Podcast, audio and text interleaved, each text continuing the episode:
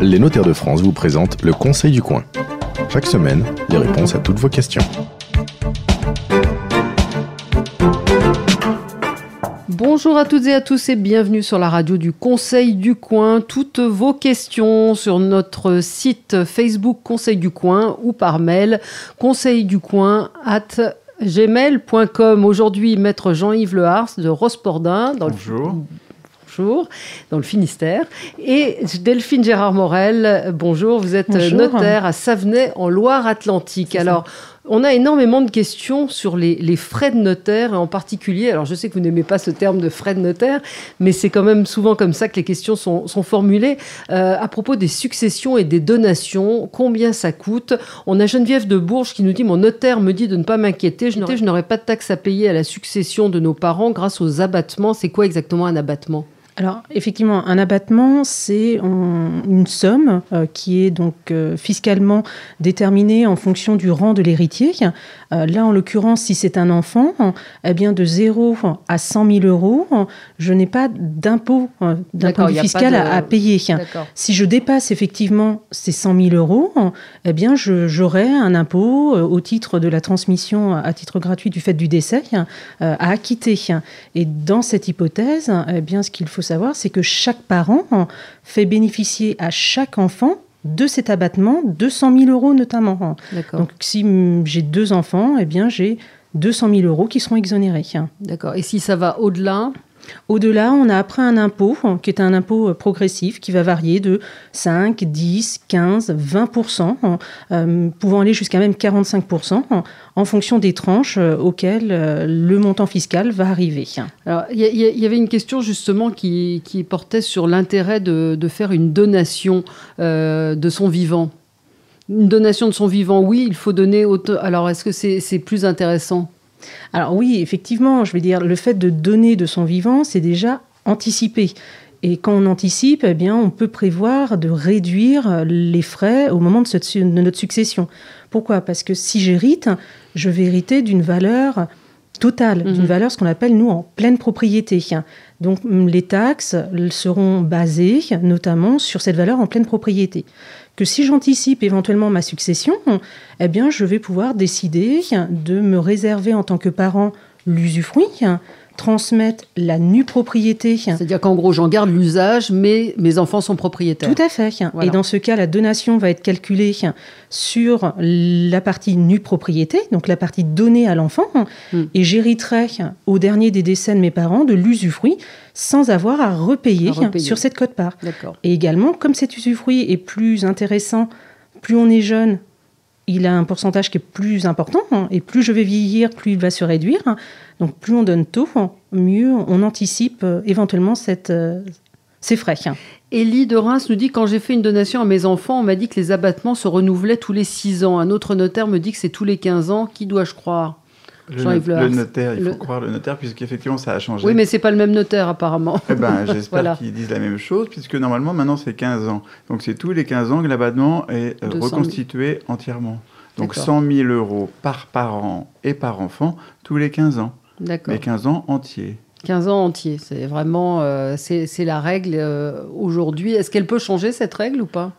Ben, Les lois fiscales peuvent changer au gré des, des élections, mais pour l'instant, c'est 15 ans, et donc plus on donne tôt, et bien plus l'abattement euh, aura le temps de se reconstituer. D'accord. Euh, Robert de Paris, il paraît qu'une succession, ça coûte plus cher qu'une donation. C'est ce qu'on disait tout à l'heure, effectivement, parce que comme on va anticiper, on va avoir un, calcul au niveau de la, des frais de la donation sur la base uniquement transmise, euh, que si malheureusement je n'ai rien prévu euh, de mon vivant, eh bien les héritiers vont euh, payer ce qu'on appelle communément les frais d'acte, eh bien sur la base, sur la valeur complète, la valeur totale du bien. Marie Denis nous dit Mon notaire me dit de faire un inventaire avec un commissaire-priseur pour payer moins de droits de succession. pourquoi et qu'est-ce que c'est un inventaire exactement? Eh bien, dans une succession, il y a deux règles que les services fiscaux appliquent. C'est ou bien vous appliquez 5% qui est un forfait, c'est-à-dire que vous estimez euh, l'immeuble, vous estimez les comptes en banque, et euh, les meubles sont supposés avoir comme valeur 5% du tout. Donc pour lutter contre ce forfait, il faut faire l'inventaire pour estimer à leur juste valeur les meubles, puisque souvent les meubles sont d'une valeur bien moindre que 5% de tout l'actif successoral. Et vous ne paierez pas de droit de succession sur des meubles qui n'existent pas. Donc on fait un inventaire justement par un commissaire-priseur pour avoir l'exacte valeur des meubles. Dans chaque succession, même des toutes petites successions, il faut faire venir un commissaire-priseur? Non seulement dans les successions où il y a des droits de succession à payer. C'est rarement pour les successions de parents à enfants, mais c'est souvent le cas de successions entre frères et sœurs ou entre neveux qui héritent avec beaucoup de droits de succession. D'accord. Et parfois, on, a une obligation de faire un inventaire euh, lorsqu'on est en, présence euh, bah, de personnes sous tutelle, curatelle, ce qu'on appelle des personnes protégées, ou également en présence d'enfants mineurs. D'accord. Nabil, ma mère m'a donné un appartement, mais je n'en ai pas l'usufruit. Elle se garde les loyers et pourtant chaque mois elle me verse une aide. Est-ce qu'on pourrait trouver une autre solution? Par rapport à cela, effectivement, c'est qu'aujourd'hui, si euh, c'est sa mère, si je ne m'abuse. Oui, c'est sa mère. Sa, mère, qui lui a donné le, la nue propriété. La propriété. Elle lui verse une aide éventuellement tous les mois. Euh, dans ce cas-là, ce qu'elle pourrait faire, c'est décider que les loyers eh lui reviennent. Les loyers lui reviennent, et dans ce cas-là, c'est de donner ou renoncer à son usufruit sur ce bien au profit eh bien, euh, de, son fils. son, fils. Et, en termes euh, de fiscalité, ce serait... Euh, c'est considéré comme une donation. Donc on aura effectivement une taxation au moment de cette donation d'usufruit, selon la valeur de l'usufruit au jour de la donation on, va le calculer par rapport à, la valeur du bien. Mm. Et, oui, ce sera transmis. Donc après, à faire attention aussi, parce que si sa maman lui a donné la nue propriété il y a moins de, 15 ans et qu'elle a déjà utilisé une grande partie de l'abattement, soit sa globalité, euh, notamment, eh bien là, il y aura encore des droits à verser euh, auprès de l'administration fiscale. Alors, on a François Toulouse qui nous dit à la télé, j'ai vu un reportage où il disait que les taxes en matière de succession de parents à enfants, c'est 45%. Mon notaire me dit que c'est 20%. Je ne comprends pas. Jean-Yves C'est certainement pas 45%, sauf à avoir un patrimoine vraiment très important. Euh, comme on disait tout à l'heure, de parents à enfants, une fois que les abattements ont été absorbés donc de 100 000 euros par parent et par enfant, euh, on attaque des successions avec des droits par tranche de 5% d'impôt, 10% d'impôt, 15% d'impôt. Et au maximum, en général, on est dans les 20% euh, d'impôt, mais ça va jamais jusqu'à 45%. 45%, c'est le, le montant des droits de succession qui sont dus entre frères et sœurs dans les successions importantes. D'accord, mais c'est donc 20% euh, maximum, Ou alors vraiment, c'est qu'il y a un très très gros patrimoine. Eddie de Toulon nous dit Mon oncle veut me vendre sa maison en viager euh, parce que sinon j'aurais 55% de droits à payer en cas de succession. Est-ce que je peux faire un viager? Là euh, encore, parce qu'il y a beaucoup de chiffres. Hein. C'est vrai qu'on voit que les gens sont un petit peu perdus avec, les, alors ces chiffres. C'est tentant, mais c'est un piège à éviter parce que si vous vendez en viager, à, à ce neveu-là, qui est sûrement l'héritier de cet oncle-là. Et donc les services fiscaux requalifieront euh, la vente en viager en donation. Et ils auront effectivement des droits à payer. Ça ne marchera pas puisque celui qui a acheté en viager est celui qui hérite aussi. Donc c'était une façon de spolie entre guillemets les services fiscaux et de et les autres héritiers éventuellement? Ah bah s'il y a d'autres. Après si ce sont tous des neveux et nièces ils ne sont pas héritiers réservataires. Donc on peut très bien choisir de donner. Mais il vaudra mieux donner à ce neveu là et payer même les droits de succession sur la donation que d'attendre effectivement la succession où là il héritera mais ça lui coûtera beaucoup plus cher. D'accord. Le viager peut sembler euh, être un, moyen déguisé pour l'administration fiscale euh, d'échapper justement euh, à ces frais de à, l'impôt de succession. Et puis des fois, c'est toujours tentant, on va, on va, dire, de réduire un peu la valeur pour transmettre plus facilement. Et c'est là que ça a aussi une incidence bah, sur la fiscalité et sur la considération d'une ce qu'on appelle une donation déguisée. Et l'administration fiscale est vigilante là-dessus, où on se dit qu'on peut passer entre les mailles quand il y a des, des quand c'est des petites sommes.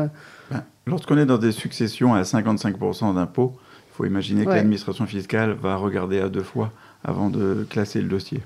Une donation de son vivant, euh, est-ce qu'il faut donner pareil à chaque enfant?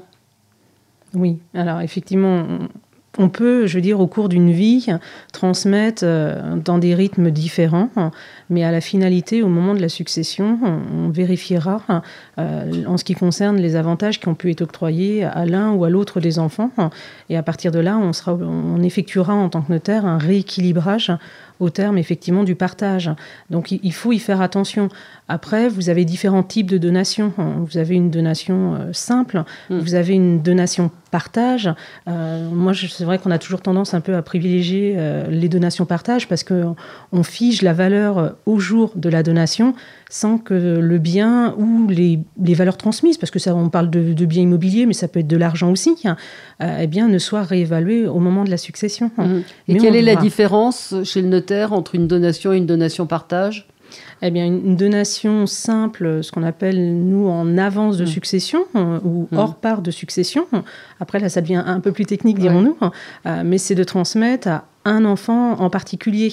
Euh, la donation partage, c'est qu'on va vraiment prévoir de, partager de, façon égale, équitable, sur la même Tout à fait. base. Et si un bien qui a été donné à un enfant vaut euh, un peu plus que euh, la part réelle qu'il aurait du droit à avoir, eh bien, il va y avoir des compensations. Soit les parents vont rajouter à cette masse donnée un peu de liquidité pour qu'on ait une égalité entre eux, soit l'enfant qui va avoir un, peu plus en, bien immobilier bah, va devoir de l'argent à ses frères et sœurs, ce qu'on appelle une soulte. D'accord. Gérard qui nous envoie un mail, il habite dans le Nord, il dit j'ai une maison, j'ai 82 ans, est-ce que c'est intéressant de donner à mes enfants? Est-ce qu'il y a un âge limite pour faire des donations? Il n'y a pas d'âge. L'idéal, c'est vrai que plus tôt, c'est mieux que trop tard. Mais 82 ans, c'est vrai que l'usufruit qu'il va se conserver ne vaut plus beaucoup d'argent, puisqu'à 82 ans, hélas pour lui, il ne va pas en profiter encore très très très très longtemps. Donc, euh, il aurait mieux fallu, c'est vrai, donner plus tôt que d'attendre 82 ans. Surtout que, comme on a dit tout à l'heure, euh, les abattements se reconstituent tous les 15 ans. Donc, on lui souhaite de vivre encore 15 ans après la donation mais c'est plus hypothétique que s'il avait commencé à donner à 62 ans. D'accord, donc ça ne, ça n'a, il n'y a pas vraiment d'intérêt fiscal. L'intérêt, peut-être euh, concrètement, c'est que s'il le fait, s'il donne, c'est lui qui paye les frais déjà. Il donne, donc il paye mm. les frais de notaire pour la transmission. Et c'est un peu comme un contrat d'obsèque où il aura tout prépayé et l'enfant n'aura plus à payer plus tard. Ça sera déjà à lui. Merci à tous les deux et je vous rappelle que vous pouvez nous adresser vos questions par mail à conseilducoin.gmail.com et puis sur notre site Facebook euh, Conseil du Coin. À la semaine prochaine. C'était le Conseil du Coin avec les notaires de France. Pour poser vos questions, rendez-vous sur la page Facebook du Conseil du Coin.